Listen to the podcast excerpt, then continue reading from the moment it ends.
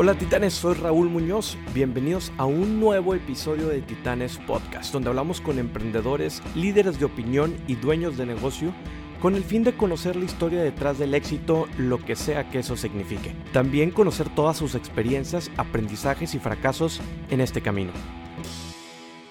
Muy buenos días, bienvenidos a un episodio más de Titanes Podcast. Gracias por sintonizarnos nuevamente aquí los lunes de Titanes y en esta ocasión estamos con un súper emprendedor y que trae, tiene un proyecto en el sector salud que está revolucionando cómo se, se mueve todo el tema de salud. Creo que en el área de salud es una de las áreas que tiene muchas necesidades y hay muchas áreas de oportunidad. Sin embargo, las empresas que están actualmente ahorita trabajando en esto eh, no están descubriendo cómo atender esas necesidades, ya que también es un tema muy delicado el poder trabajar con personas, ya que estamos hablando que es, les, les afecta directamente en su calidad de vida, en su salud. Entonces, por eso hay que tomar muchas precauciones también en este sector.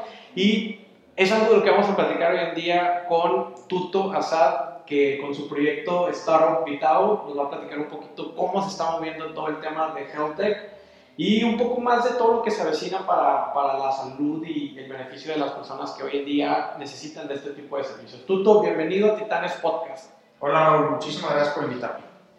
Tuto, quisiera que me platicaras antes de, de, empezar ahora sí con todo lo que es tu proyecto y todo, al final de cuentas siempre es bueno contar la historia detrás de y un poco ese antecedente de lo que sucede y de, de quién eres. Entonces, platícame un poquito quién es Tuto Azar y cómo se empieza a surgir todo este, este tema de Vitao y cómo te empiezas a meter en todo esto de, este sector.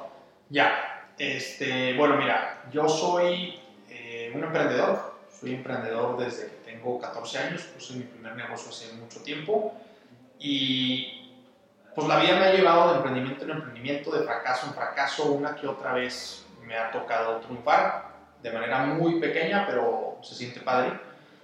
Y también a la vez, cuando yo tenía, cuando yo tenía 13 años, me da diabetes. Este, y me acuerdo mucho que cuando me da diabetes una persona, este, un sacerdote católico, de hecho yo soy ateo, pero bueno, en ese momento era católico y sus palabras me cayeron muy bien, me dice, tú a te diabetes porque, porque Dios cree que tú puedes la diabetes y por eso tú tienes diabetes, ¿no? Y yo dije, órale, cool, este, pues, quieres que soy fuerte, ¿no? Entonces ahora tengo que ser fuerte con mi diabetes y eso me, me da un tema de preocuparme por las personas que tienen diabetes. Y bueno, si sumas eso con mis años de emprendimiento, este, los últimos 5 años, 6 años emprendiendo en temas de tecnología, muy relacionado al tema del mundo de venture capital y esto, entonces pues termina todo por juntarse en vamos a crear Vitao, que es una farmacia en línea para pacientes con enfermedades crónicas. Batallé mucho al principio si decía es una farmacia en línea para pacientes con diabetes o una farmacia para pacientes con enfermedades crónicas, ¿no? Y, a fin de cuentas decidimos irnos por enfermedades crónicas porque el, el, servicio y el producto y las formas que íbamos a, a, crear nosotros y a inventar nosotros en esta industria, que como bien lo dices, necesita de mucha reinvención, pues era útil para muchos pacientes, no solamente aquellos pacientes con diabetes, ¿no? Este, digo, ahí te hice un super recap de por qué Vitao, pero, pero más o menos por ahí. Oye, bueno, antes de entrar a Vitao, ¿Cuáles son estas enfermedades crónicas a las que atiende esta necesidad? Eh, pues ahorita básicamente cualquier enfermedad crónica. ¿okay? Este, estamos hablando, ahorita tenemos pacientes que tienen diabetes, tenemos pacientes que viven con cáncer, algún tipo de cáncer, este, tiroides, alto colesterol, etcétera, you name it, ¿no? Okay. Y estas, estas enfermedades crónicas son pacientes, me imagino, que mes con mes, semana a semana, están adquiriendo ese medicamento para tratar esa, esa enfermedad. Claro, lo que tienen en común estos pacientes que viven con estas enfermedades, este, yo siendo uno de ellos, es que necesitamos medicarnos, si no son todos los días de nuestra vida, todas las semanas o todos los meses, ¿no? Porque hay pacientes que se toman una pastilla una vez a la semana, es una pastilla muy fuerte, tenemos pacientes que se toman siete pastillas todos los días, tenemos pacientes como yo que se inyectan insulina y aparte se toman una pastilla y aparte bla, bla, bla. Lo que tienen en común es una recurrencia de medicamento. Eh, y, este, bueno, pues obviamente que están viviendo con una, una enfermedad crónica este, y cómo le hacemos para nosotros como farmacia no decir, ah, somos una farmacia más que lo que hacemos es vender medicamentos. No, es, somos una farmacia que nuestro objetivo no es venderte medicamento, nuestro objetivo es cuidarte a ti como paciente. Y por eso hacemos muchas otras cosas, como si tienes seguro de gastos médicos, encargamos de nuestro seguro, como si de repente estás batallando para encontrar el medicamento, nosotros decir sobre la chingada lo vamos a encontrar, pero ¿por qué? Porque es nuestra obligación cuidarte a ti como persona. Okay, ese es el, como el propósito ese es el más propósito. allá de- de- del negocio. Correcto, de hecho hace, voy a inventar, pero unos cuatro meses tal vez, nos tocó cuidar a un paciente, compró un medicamento de 300 mil pesos. Wow. Un medicamento de 300 mil pesos, este, y lo más impresionante es nosotros ganamos cero pesos de, esa- de eso. De esa operación. ¿Por qué? Porque diferentes cosas, pero no podíamos nosotros legalmente comprarlo. Entonces le ayudamos al paciente a hacer todo lo necesario, le dimos el paso a paso qué hacer, terminando comprando la, la- la medicina no en México, porque en México no se vende.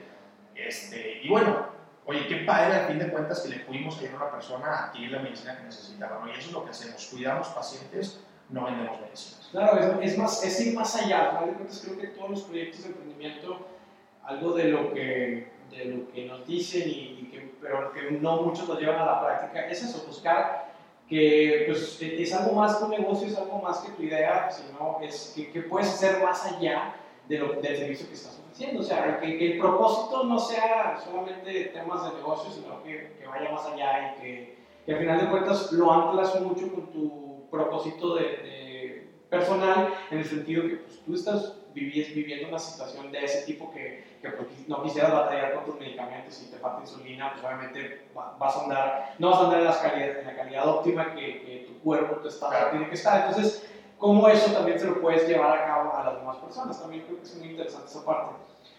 Platicando un poco de, de la idea de Evitao, ¿cómo es el proceso este donde, donde llevas a cabo eh, la idea, la primera idea de- de- del negocio, por así decirlo, de, de? ¿Cómo, ¿Cómo es esa, eh, eh, ese proceso donde dices, mira, podemos unir esto y esto, o sea, qué recursos, qué elementos haces Claro. para, para llevarlo a cabo? Eh, bueno, pues antes, antes de tener la idea, identifiqué el problema, ¿no? Este, hace como unos seis años, tal vez, cinco o seis años, no recuerdo, yo organizaba una- un evento que se llamaba Noches de Pichero. En este evento creo que era todos los jueves o todos los martes en la noche, o un, no un martes al mes o un jueves al mes en la noche, ya no recuerdo. Pero total, se paraban cinco emprendedores y platicaban su idea. Ah, tú eres el de Noches de Picheo. Hace, Fíjate. hace rato, sí. Me gustó Este, de conocernos. Vaya. Ok, ahí ok. te, te tocó experiencia ahí. Eh, fíjate, nosotros tenemos un proyecto que se llama Negocios y Chéves. Hacemos eventos también de emprendimiento con un Ok. formato similar al Fuck Up Nights, pero agregando un tema de networking. Y sin, habíamos visto que otros eventos había, entre ellos Noches de Picheo, que era uno de los que, que también estaban ahí dentro de- del pool de, de opciones. Entonces, pero nunca, nunca fue, nunca conocimos quién lo hacía. Creo que nos invitaron en alguna ocasión y como que fuimos, pero ya, Ya. también no conocimos más allá de. Digo, éramos, éramos este, varias personas ¿verdad? organizando el evento, obviamente. Yo era el host. ¿Ok? Este, y recuerdo que, pues, te digo, hace cinco años en uno de estos eventos, el tema era párense cinco emprendedores, platiquen su idea y platicamos un ratito sobre la idea y listo, ¿no? Y en uno de los eventos, oye, pues se para un emprendedor, se para otro emprendedor, se para otro, se paran cuatro, y el quinto, pues, pues nadie se animaba, nadie se animaba, nadie se animaba, y yo me acuerdo que dije, bueno, pues si nadie se anima, me lo aviento y loca. Entonces yo me paré como el quinto emprendedor y picho esta idea de, de Vitao, obviamente en ese momento no se llamaba Vitao, se llamaba Farmacia para Pacientes con Enfermedades Crónicas. Este, pero ¿por qué sale? Porque yo decía, es que es increíble, güey, que tengo más de 10 años con diabetes, comprando mi medicamento todos los meses y siempre tengo que ir a distintas farmacias porque no hay ninguna farmacia que tenga todo lo que yo necesito. Aunque siempre voy a las mismas farmacias, siempre me dan la misma respuesta, que es no tenemos cuatro insulinas, tenemos dos, no tenemos la caja de pastillas, no tenemos esto, pero en esta otra la tienen. Entonces, ¿qué pasaba? Que yo gastaba una hora, dos horas de mi vida yendo de farmacia en farmacia, comprando todo lo que necesitaba. Entonces, entendiendo eso, dijimos, oye, ¿qué si hacemos una farmacia que en vez de dedicarse a vender el inventario que tiene, se dedica a atender a los pacientes todos los meses? Y por eso, sale, por eso nace esto. Después, después de tres años más o menos, o sea, hace como dos años, escribo un libro de emprendimiento que se llama Emprender a Trancazos. Este, le puse así porque creo que cuando emprendemos recibimos muchos, muchos trancazos.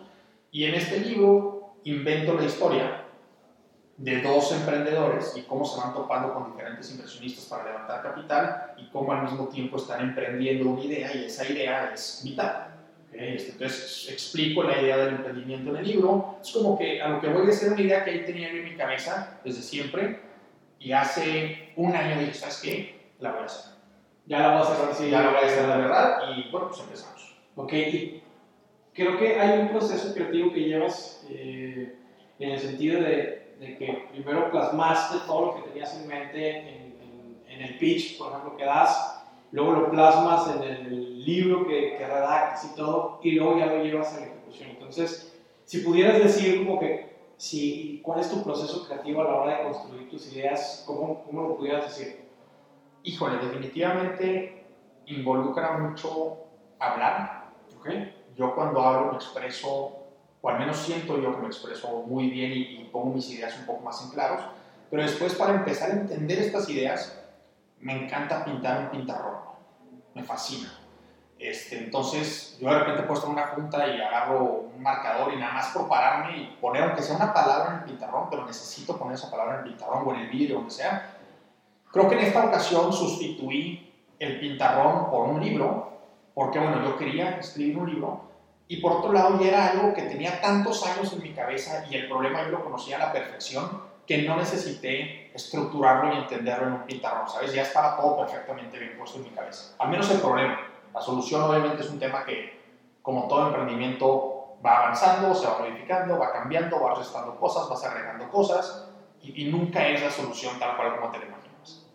Ok, y ¿Cómo convive, por ejemplo, esa parte creativa de innovación y de ideas con la parte del negocio y de lo que ya tienes encaminado? O sea, ¿cómo llevas ese, ese balance en cuanto a qué tanto voy modificando por ideas que me van surgiendo hasta qué tanto, oye, pues tengo que dejarlo madurar y pues mis ideas a lo mejor en este momento no, no benefician o no van a contribuir a algo, al, al, producto final? Claro, este, creo que es una pregunta súper interesante y la respuesta es, o sea, la respuesta real es, híjole, no sé.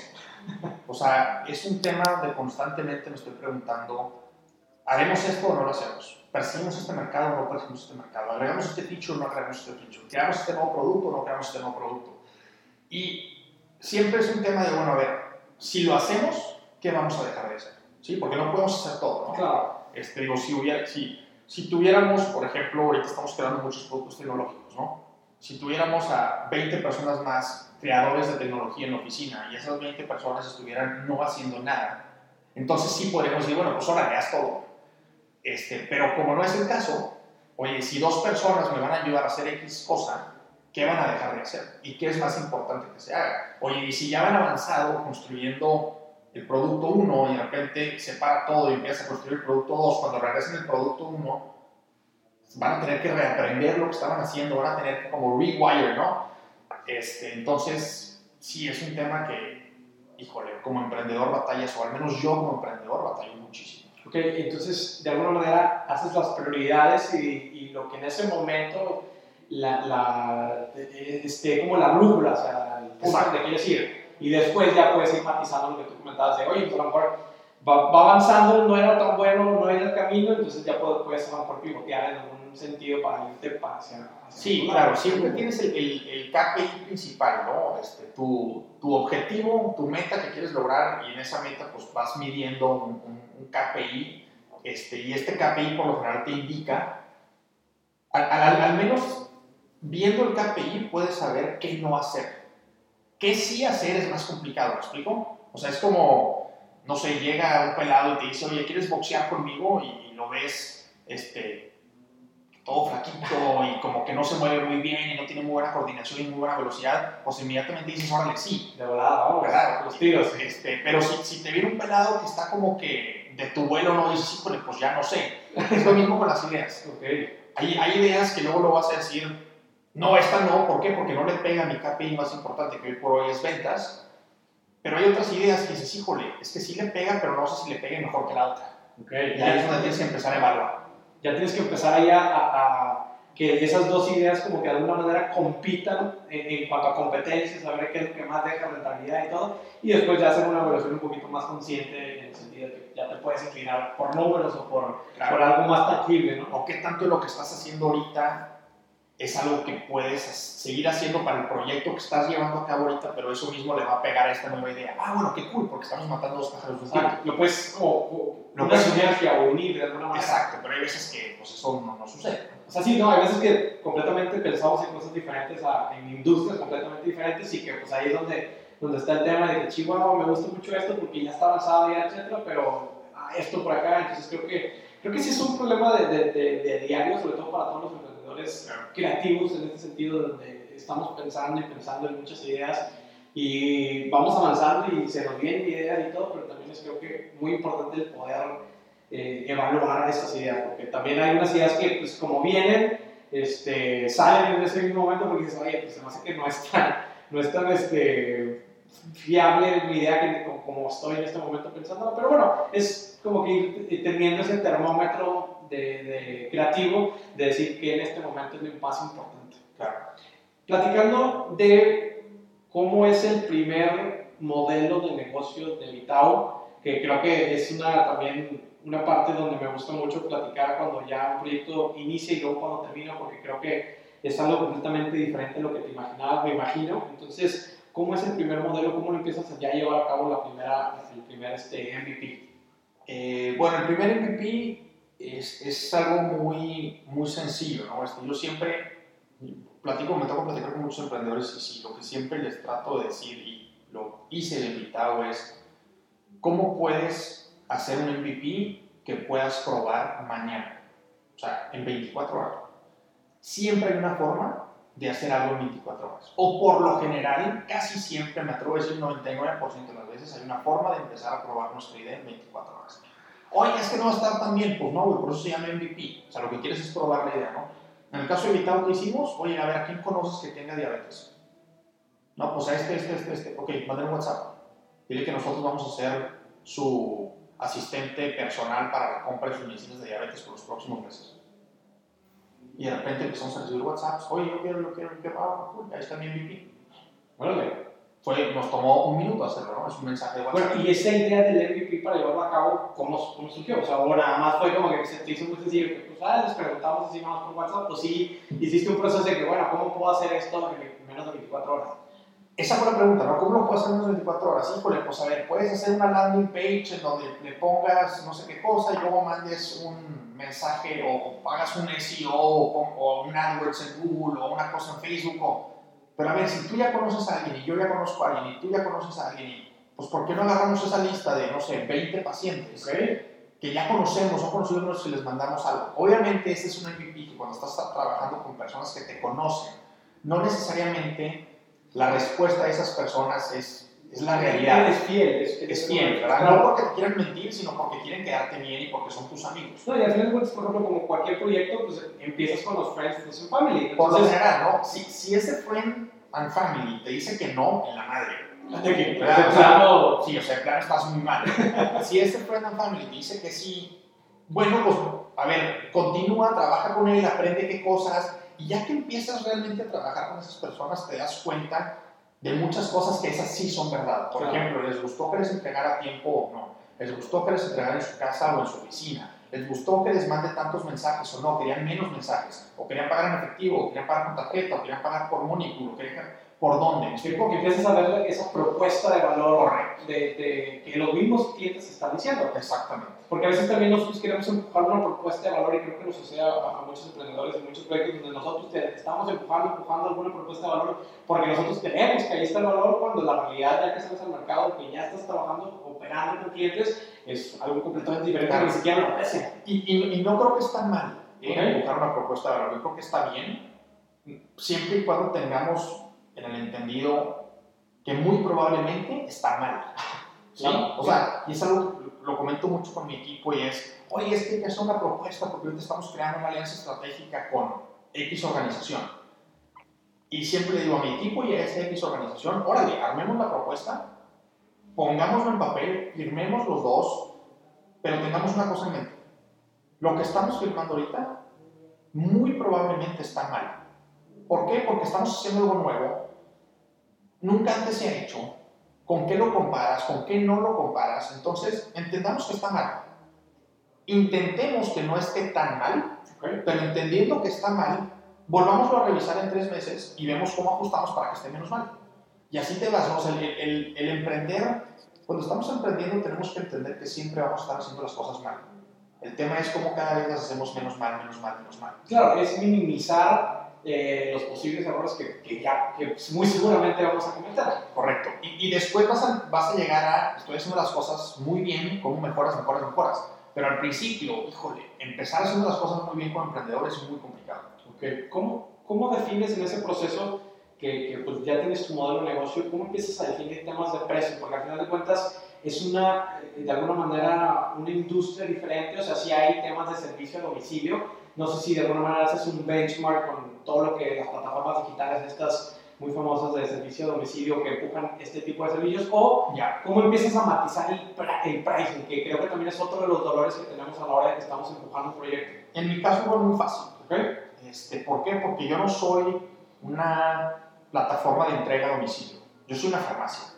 Sí, o sea, yo sí, yo te entrego a domicilio, yo te ayudo con el reembolso de tu seguro, yo te ayudo con recordatorios, yo te trabajo como asistente personal para todos tus temas médicos, sí, pero a fin de cuentas, donde yo gano dinero es vendiéndote el medicamento. ¿Sí? Entonces, ¿cuál es mi benchmark? ¿Cuánto cuesta el medicamento de Yo no te lo puedo vender más caro, yo no te lo puedo vender más barato. Bueno, más barato sí, de hecho, somos por lo general los más baratos, este, entonces, fue un tema de benchmark, ¿no? O sea, yo no puedo vender el medicamento con un 20% de margen, porque si en la industria es del 12, pues me, está, me estoy pasando por 8, y la persona que todos los meses me paga, no sé, voy a inventar 10 mil pesos, si yo le cobro 8% más de margen, son 800 pesos más, obviamente no me los va a pagar. Entonces, tenemos que tener precios justos. ¿ok? Entonces, tu, tu, o sea, tu margen, por así decirlo, es el similar al, que, al margen del medicamento de lado que se esté vendiendo ese producto. Correcto. Hay farmacias que todo el mundo sabe que son más caras. Hay farmacias que todo el mundo sabe que son más baratas. Pero algo que sucede es que por lo general hay medicamentos que están más baratos en una y más, un poquito más caros en otra, pero son poquitos pesos los que varían. Este, pero sí, lo que hicimos fue un benchmark, es decir, a ver cómo no nos salimos del mercado, inclusive qué podemos hacer para estar más barato y que la persona se, pueda venir, se, quiera venir con nosotros desde el inicio. Ok, y probaste que evidentemente había personas que estaban dispuestas a pagar ese precio, o sea, el servicio. No, claro, pero porque lo vendo igual o más barato. Okay. Entonces, eso es, un, eso es un experimento interesante que capaz podríamos hacer después, ¿no? A ver, ¿qué pasa si le subes 5%? La gente va a seguir comprando o no, pero ahorita la verdad es que no nos conviene hacer eso, lo que queremos es que la gente nos compre. Ok. Y eh, además, tú les, empiezas a ofrecer estos servicios de asesoría en temas de, para poder hacer los seguros, en temas de, de seguimientos, en temas de, alguna otra necesidad que pudiera surgir en el tiempo. O sea, ese, ese es nuestro valor agregado, precisamente esos servicios, no el precio. Sí, estamos más baratos o estamos igual, pero nuestro valor agregado es, es lo otro, ¿verdad? Este, el 50% de los pacientes que tienen una enfermedad crónica no se apega al tratamiento como debería. ¿sí? La razón principal es o porque no tiene dinero para comprarlo, la segunda razón es porque no se entendió con su doctor, literalmente. No me cayó bien el doctor, entonces no le hago caso y no me la tomo. Aunque parezca tonto, pero así es. No, sí, pues que hay mucha negación en el sentido de que... Sí, o, no, yo no me quiero tomar eso porque yo no estoy enfermo. O sea, hay distintas razones, ¿no? Y bueno, creo que la segunda razón no es una estupidez, la segunda razón es una razón muy importante psicológica donde tenemos que entender cómo hablar del paciente y cómo educar al paciente lo que está pasando, ¿no? Porque pues, hay muchas enfermedades que tienen un, un, impacto psicológico fuerte en la persona, ¿no? Pero la tercera es porque se termina su medicamento, no se dan cuenta, entonces no lo van a comprar.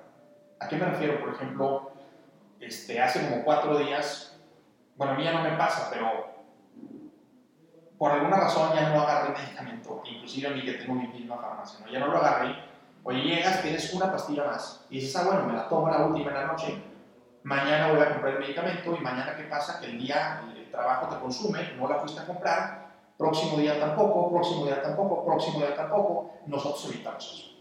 ¿Cómo evitamos eso? Nosotros sabemos cuántas pastillas te vendimos, cuánto, cuánto te debes de estar tomando y una semana o cinco días antes te estamos diciendo, oye Raúl, ya te toca tus nuevas pastillas, ¿verdad? Ah, sí, Vita, gracias, me las mandas y te las mandamos.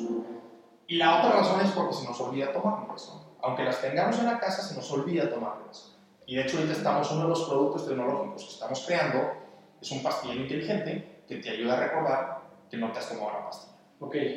En, en términos de, de, funcionalidades, o sea, tienes, es una plataforma digital, una app web, una app que descargas, ahorita qué, es lo que, es lo que, estás implementando en este momento. Sí, hoy por hoy es una web app, es una página de internet, vaya, este, mucho más compleja que una simple e-commerce. ¿Por qué? Porque tienes, tú como paciente, tienes tu perfil, tu perfil está conectado al médico, tu perfil está conectado a tu broker, todos están conectados, todos pueden ver, si tú les permites, es tu información claro, claro.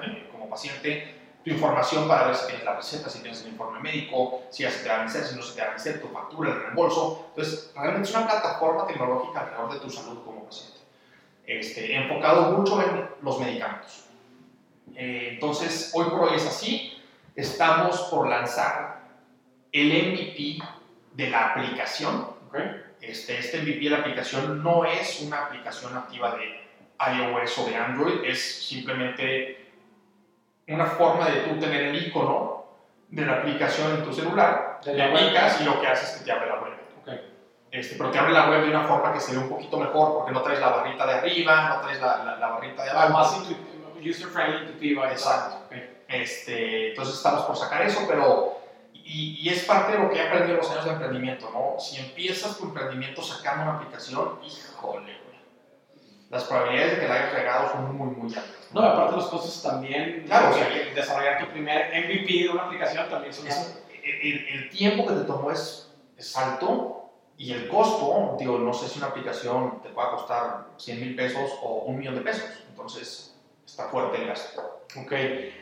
Platicas tu experiencia que, que viviste en, dentro de las aceleradoras, eh, una de las, de las más importantes, y también platicas de cómo puedes llegar a, levantar capital en este tipo de venture capital. De hecho, tienes una charla en el pasado en Monterrey que, que platicaste esta experiencia. Entonces, si pudieras resumir un poquito cómo, cómo es que tú con un proyecto puedes levantar capital y entrar en, o entrar en una de estas aceleradoras de las más importantes, ¿cómo pudieras decirnos que, que, que es tu experiencia y qué recomendarías allá afuera? Claro, mira, el sábado me invitaron a una plática y sin querer queriendo se me salió la idea y la platiqué, pero se me hizo una forma padre de poner esto, ¿no?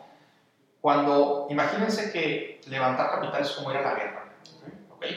Entonces tú cuando quieres ir a la guerra, o sea, más bien levantar capital es ganar la guerra, ¿sí? Supongamos que es, no sé, Singapur contra China. Tú estás en Singapur, quieres ganarle a China.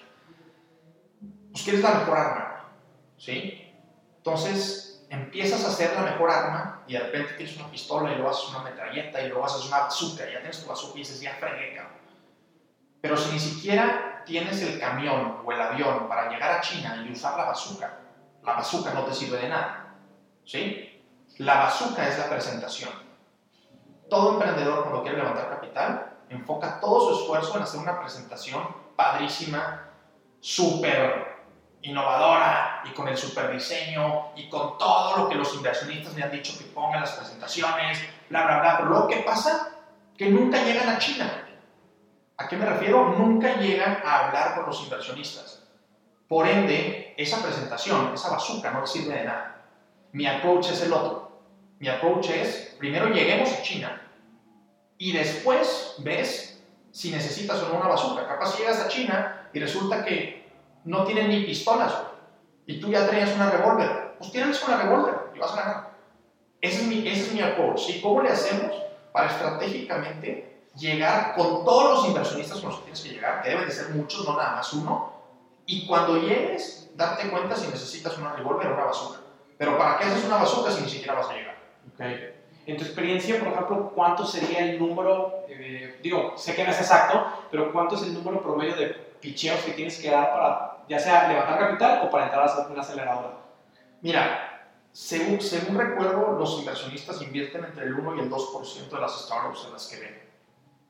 Por ende, si tú eres un startup, pues tienes que ver a 50 o 100 inversionistas. Ok. Este, así de sencillo, ¿no? Ok, ok. Y luego, por ejemplo, una parte este, son obviamente los inversionistas ángel y otra parte es el proceso para entrar a una aceleradora, que de alguna manera es un tema similar porque, pues, bueno, en la aceleradora tienes que hacer también rondas de selección y pichar tu idea, etc.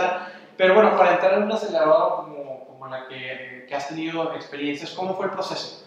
Este, híjole, pues es, digo, el proceso de Y Combinator en particular es muy fácil, no te metes a la página internet, haces la aplicación que te ponen ahí ellos y son, no sé si 20 preguntas, la respondes, la mandas, si les gusta y pasas al siguiente filtro, a veces te hacen una llamada en línea, a veces no, llegas a una entrevista en persona, te entrevistan 10 minutos y ahí deciden si te invierten dinero o no te invierten dinero y si te aceptan o no te aceptan, ¿no?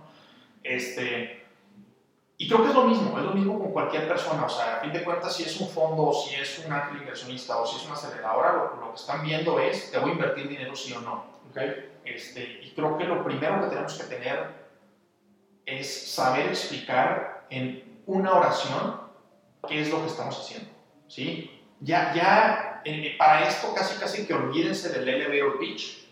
Sí es importante tener un elevator pitch, obviamente, pero antes de platicar el elevator pitch, ¿cómo describimos nuestro software por una razón? ¿Qué te dije al principio del programa? Una farmacia en línea para pacientes con enfermedades crónicas. Capaz si no te digo exactamente qué es lo que hago, cómo lo hago y por qué lo hago, pero ya mismo tienes una perfecta idea de qué es lo que hago. ¿Sí? Claro. ¿Cómo ya después te lo platico en ese elevator pitch o ya que llamé tu atención me vas a dar unos minutos para platicarte cómo, qué he logrado hasta ahorita, cuánto dinero necesito, bla, bla, bla, bla, bla. Pero si no puedo expresar en 5 segundos lo que estoy haciendo, híjole, a veces nos da flojera escuchar a una persona más de 5 segundos si no nos entretuvo en esos 5 segundos. Entonces, ¿cómo le hacemos para entretener al inversionista en 5 segundos? Okay. Esa, es la, esa es la gran labor que tenemos que hacer como emprendedores y los esfuerzos yo creo que deben estar orientados en eso. Y ya sea que con un inversionista o con un, una aceleradora, con los mismos clientes. O sea, con los mismos clientes tienes que hacer pitches diarios para que te puedan comprar y con los clientes, entender. con los proveedores, con, los empleados también. Con los empleados, con los, sí, la gente que vas a reclutar, la gente con la que vas a hacer una alianza estratégica. Todo el mundo tiene que poder entenderte rápidamente y de forma muy clara. Okay. Y eso es muy, muy complicado. Okay. Hay una creencia, o bueno, no sé si creencia, en teoría, que las primeras inversiones que suceden dentro de una empresa le invierten al emprendedor y no a la idea o negocio per se. No sé si fue tu caso o, o, si lo veas también en ese, en ese mismo approach. No, en mi, en mi caso definitivamente eso es cierto. Este, yo antes de, nosotros hemos levantado dos rondas de inversión. La primera la ronda pre-semilla, la levantamos hace exactamente un año aquí en Monterrey. Levantamos casi 300 mil dólares. Nos tardamos tres días en levantar esos 300 mil dólares ¿Y por qué lo hicimos tan rápido y cómo lo hicimos? En ese momento no teníamos una presentación, no teníamos un logo y no teníamos un nombre de restaurante, teníamos una idea. ¿Cómo lo hicimos? Porque esos inversionistas ya me conocían a mí. Sí, entonces fue muy sencillo para nosotros y fue un tema donde literalmente ellos invirtieron en Vitao porque estaban invirtiendo en Tuto. Después pasamos 7, 8 meses después, graduándonos de Y Combinator y levantamos nuestro capital semilla ya teníamos un logo, ya teníamos una PowerPoint, ya estábamos vendiendo, ya teníamos algo de tracción, bla, bla, bla. Y aquí sí, les gusta ver la idea, les gusta ver el sueño, pero la idea del sueño, a fin de cuentas, y, y, y, lo que se ha logrado, a fin de cuentas, en esta etapa, te dicen cómo son los emprendedores. ¿Sí? Ok. Este, ¿Por qué? Porque no hay procesos, no hay estructura, todavía no has validado realmente el mercado o, es que ya estabas vendiendo, voy a inventar, 200 mil pesos, güey, todos los meses, ya abrí este mercado. No, no es cierto. O sea, te, te, falta mucho más. No, es que yo ya le pregunté a mil personas y ya las mil personas me dijeron que sí me comprarían. Entonces ya tengo product market fit. No, güey. O sea, no, no, no, no, no. Siempre piensa que no tienes validación y siempre tienes, piensa que no tienes product market fit porque por lo general no lo tenemos. Este, entonces, ya después empiezan a invertir un poquito más en la idea pero yo diría que al menos pre-semilla y semilla están invirtiendo en los emprendedores. Serie A, no sé. Serie B, serie ahí ya invierten en la empresa, ya hay números que enseñar, ya hay números que analizar. Ya hay reportes, y ya hay reportes. Transparencias que tienes que, que y todo. Ok. Platicando de cómo, cómo es eh, la parte de poder construir un proyecto que, que, va anclado de alguna manera, o sea, de alguna manera es artístico porque pues de, de, alguna forma estás poniendo tu esencia dentro del proyecto porque ya, ya este, es algo que tú vives. ¿Cómo haces esa cultura de trabajo y cómo creas ese ambiente de que vaya anclado como que a, los valores que tú tienes y que también los, los, clientes, los empleados y todas las personas puedan entenderlo? Claro, Ese es, eso es algo muy difícil de lograr este, nosotros estamos en el proceso, creo que hasta ahorita vamos muy bien, eh, pero definitivamente requiere de trabajo, ¿no? y requiere de estrategia, y requiere de, decisiones difíciles de tomar. ¿A qué voy con esto? Este, bueno, creo que el primer paso es muy sencillo. El primer paso es que tengas tú claro cuáles son tus valores y que tengas tú claro que a veces es mucho más fácil que hacer que definir valores es definir tus límites. ¿Sí? ¿A qué me refiero? Por ejemplo, nuestro primer límite y nuestro límite más importante en la empresa es nunca poner en riesgo la vida del paciente. Haz todo lo que tengas que hacer, pero nunca pongas en riesgo la vida del paciente. Y nuestro segundo límite, que es igual, casi igual de importante, pero es un límite muy, muy, muy importante para nosotros, es nunca tomes ventaja de la situación del paciente. ¿A qué voy? Que si yo soy la única persona que tiene tu medicina en México, y necesitas tomártela. Una persona mala podría decir, ah, bueno, pues te la vendo, me costó 10 mil pesos, te la vendo en 6 mil. Si quieres, que bueno, si no, muérete. Bueno, pues no, güey, nosotros no vamos a hacer eso. Si mi margen es del 10% y me costó 10 mil, yo te la voy a vender en 11, aunque sea la única en México. ¿Por qué? Porque mi límite es nunca tomar ventaja de la situación del paciente. Sí, entonces a veces, creo que eso es lo primero, ¿no? Define tus límites, define o intenta definir tus valores, que que es un poco más complicado, y después busca reclutar personas que vivan esos valores. ¿sí? Este, creo que es infinitamente más importante tener gente con buenos valores en la empresa y que le falte capacidad y, y, que la empresa se dedique a crear esas capacidades a reclutar gente con mucha capacidad y que no tenga los valores, porque entonces te hace un desmadre de fondo.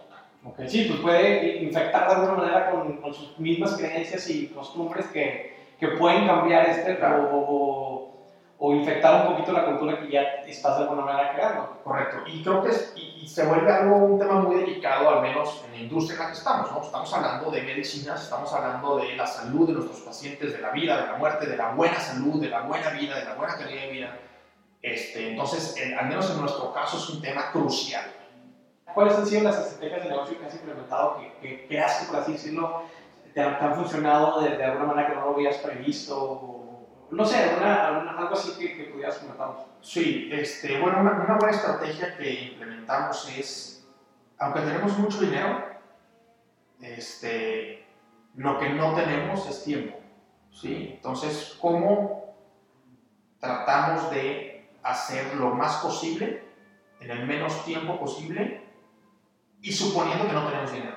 ¿okay? Entonces, eso te forza a empezar a ver las cosas de una manera distinta. Sí, como empezar a ver como siempre esta filosofía en, temas de deportes donde dicen, oye, vamos 0-0, o sea, que ya vayamos ganando 5-0, vamos, segundo tiempo, es otro partido nuevo, estamos 0-0. Sí, porque luego vas 5-0 y te echas para atrás y de repente te alcanza. Claro. ¿No? Este, nuestro caso fue, por ejemplo, nuestra estrategia de marketing o nuestros esfuerzos de marketing y ventas, hoy por hoy realmente no hemos invertido nada en panorámicos en redes sociales, en Google. En... ¿Por qué? Porque número uno, queremos entender dónde debemos de invertirlo o cuánto y cómo para empezar a invertirlo de forma inteligente. Pero antes dijimos, a ver, empezamos a crecer sin inversión en marketing para entender de tú a tú la experiencia del cliente, la experiencia de nuestro partner, la experiencia. Entonces, y creo que nos ha ayudado, porque al principio podrías decir, híjole, es que vas más lento. Sí, sí voy más lento, pero voy entendiendo perfectamente quién, quién quiere qué.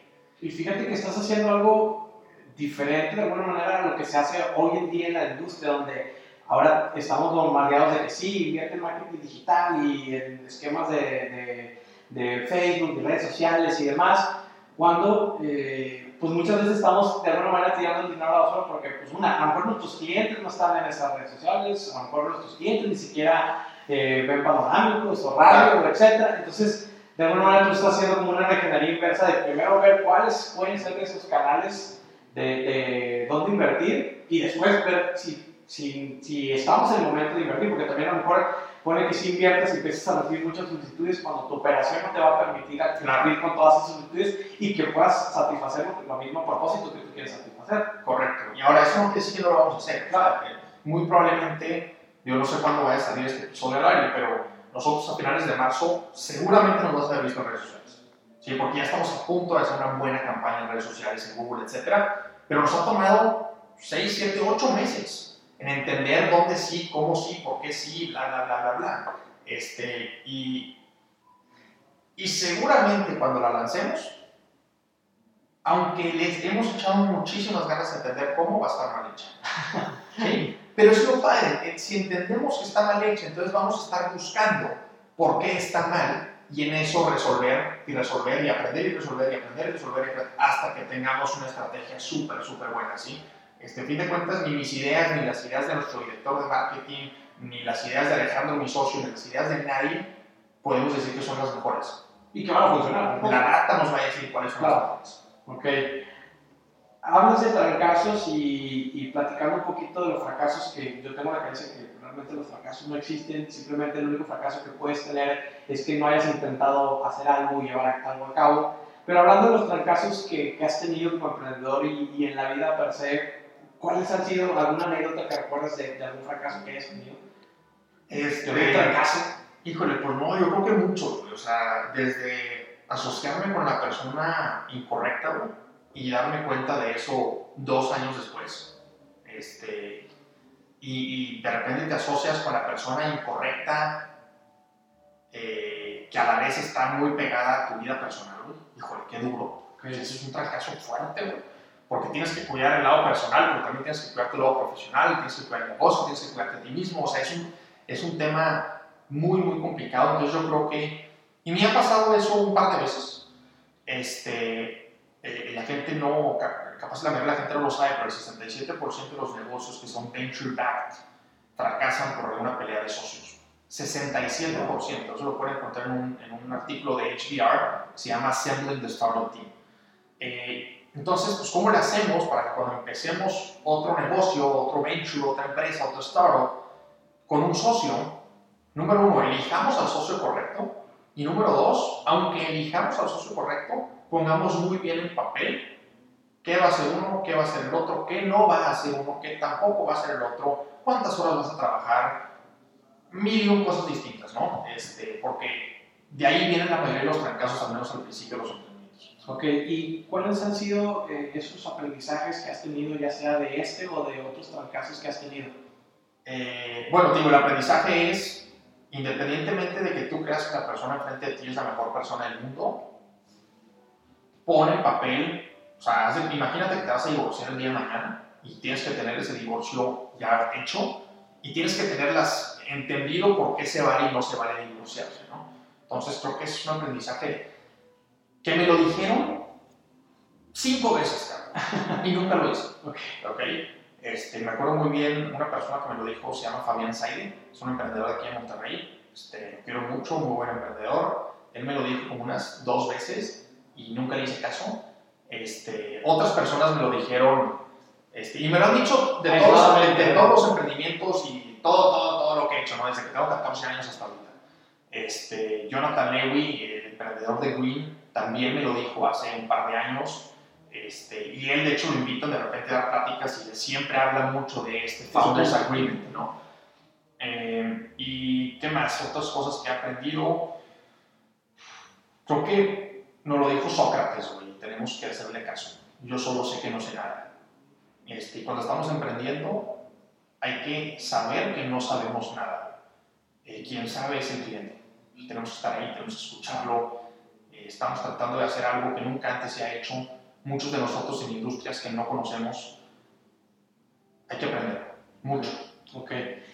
Platicabas y, sé que tienes una postura en cuanto a, tus creencias y que de alguna manera estás inclinado a esta parte del ateísmo, pero en el tema de la salud, al menos particularmente en el tema de la salud, mucho está anclado con el tema religioso por temas de que muchos pacientes al final de, de, de, la vida pues empiezan con todo este tema de las, sus creencias y todo, entonces de alguna manera pues hemos visto o se han escuchado milagros en el sentido de que la medicina no llega hasta el punto donde la creencia, de alguna manera, la persona, ya sea eh, católico, ya sea budista, ya sea de alguna manera, de que, existe este tipo de milagros. Entonces, ¿cómo convives tú con ese, ese tema, o sea, con tu, con tu postura y con tu creencia, con esa corriente que muchas personas que, que, que tienen problemas de salud, de alguna manera se, se anclan a algo religioso?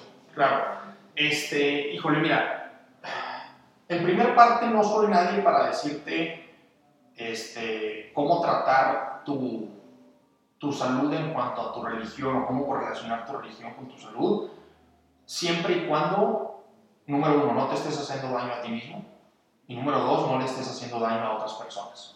¿sí? Este, si sí, estás haciendo cualquiera de las dos, tampoco soy alguien para decírtelo, pero siento que es mi responsabilidad tratar de salvarte a ti o tratar de salvar a otros, ¿no? puedo estar mal, puedo ser un maldito ateo loco, si tú quieres, pero pues sorry, siento, así como el religioso siente la necesidad de acercarme a, a, su Dios, yo siento la necesidad de salvarte, pues, ¿sí? Este, y aquí voy con esto, hay algunas religiones, hay algunas religiones allá afuera que no permiten, eh, por ejemplo, o, o, o, que se le ponga, que se le ponga sangre a una persona que pierde mucha sangre, ¿no? Vacunas también. Vacunas, y esas personas pues acaban o matando a sus familiares porque no les permitieron el tratamiento adecuado, o matándose así solos porque no permitieron obtener ese tratamiento adecuado, ¿no? Pues, por un lado creo que ahí, híjole, tenemos que hacer mucho tema de educación, este, que, probablemente como, como no lo logremos, la verdad, este, no, no podemos tomar una postura religiosa o no religiosa como empresa porque yo no soy religioso, ¿verdad? Pero mis socios sí. Este, entonces, ¿sabes qué? Mantengamos una postura neutral. Eh, pero lo que sí podemos hacer es, cuando no es un tema religioso, pero un tema de creencia o de tradición o cultural, yo creo que ahí sí podemos tratar de educar un poco. Eh, ¿Y a qué me refiero con esto? Por ejemplo, yo en mis 17 años que tengo diabetes, mil veces me han dicho, si te tomas un té de canela te ayuda con el azúcar. Si te tomas un té de neem te ayuda con el azúcar si te haces acupuntura, te ayuda con azúcar. Si te bla, y me han mil cosas de esas, mil, mil cosas milagro. Las he probado todas. Las últimas que he probado las pruebo solamente para hacer el punto de decir ya lo probé, no jala. ¿Por qué? Porque desafortunadamente en México y en muchos otros países de Latinoamérica también y del mundo, la medicina a veces es cara. Entonces, si alguien te dice, oye, si te inyectas esta insulina, te cuesta mil pesos, por decirte algo, o te tomas este té, te cuesta 10 pesos, las dos te van a controlar el azúcar. Pues, ¿qué vas a hacer? Pues vas a tomar el té. económico, claro. Pero pues, el té no gana, y si el té no funciona, ¿qué vas a pasar? Tu salud va a disminuir y te vas a problemar tú y también en problemas a tu familia y en problemas a mucha gente. Entonces, ahí es donde sí debemos entrar nosotros a decir, oye, híjole, es que me lo dijo mi abuelita, me lo dijo mi tía, me lo dijo mi tío, me lo dijo mi papá, mía. Ay, tómate el té si quieres pero aplícate la medicina también. Este, no, no, no es un sustituto. Este, si tú quieres creer que es un complemento, créelo, yo creo que no. Pero por favor, ahí sí es un tema de no dejen de tomarse su medicamento porque la probabilidad de que se afecte es alta. Ok. Ya para ir cerrando el tema eh, de, tu, de, de, tu postura de, de, ateísmo, que es cómo te ha, te ha ayudado en las decisiones de tu vida que llevas a cabo. Este, bueno, pues creo que hay, hay varias cosas, ¿no? Este, como, como ateos, obviamente creemos que pues, no hay un Dios y también creemos que no hay un más allá, ¿sí? Cuando nos morimos, nos morimos y se acabó. Eh, se acaba la existencia. Se acaba, al menos nuestra existencia, ¿no? Eh, entonces, ¿cómo esto nos ayuda o me ha ayudado a mí?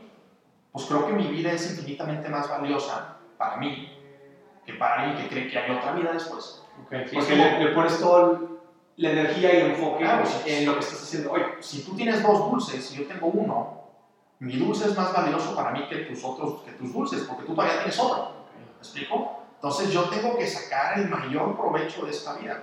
Y tengo que ayudarte a ti, que yo creo que tú también solamente tienes un dulce, a sacar también el mayor provecho de esta vida y ayudar a la mayoría de la gente que puedas y a pasarla lo mejor que la puedas pasar siempre y cuando pasarla bien no afecte a otras personas. ¿no? Este, Realmente yo creo que eso es lo que me mueve y es lo que me hace tomar las decisiones por los días que tomo. Excelente. Tú, si quisieras que te recordara mm, eh, con alguna frase, una palabra, ya que no estemos en este plano físico y que, que dejemos de existir, ¿cuál sería esa palabra o esa frase? Este, es una frase igual que me inventé hace como 7, 8 meses, pero esta vida no nos pertenece a nosotros, le pertenece a todas las personas que nos rodean. Y hay que hacer todo lo posible por poner una sonrisa en esas dos personas. Este, creo que eso es, eso es una frase que me mueve mucho últimamente. ¿Quién la dijo? No sé si la dije yo o si la dijo otro güey que la estoy copiando, la verdad es que no tengo idea. Según yo me la inventé yo. Este, pero bueno, si alguien, si alguien encuentra alguna frase similar allá afuera, por favor mándemela porque me haría aprender mucho.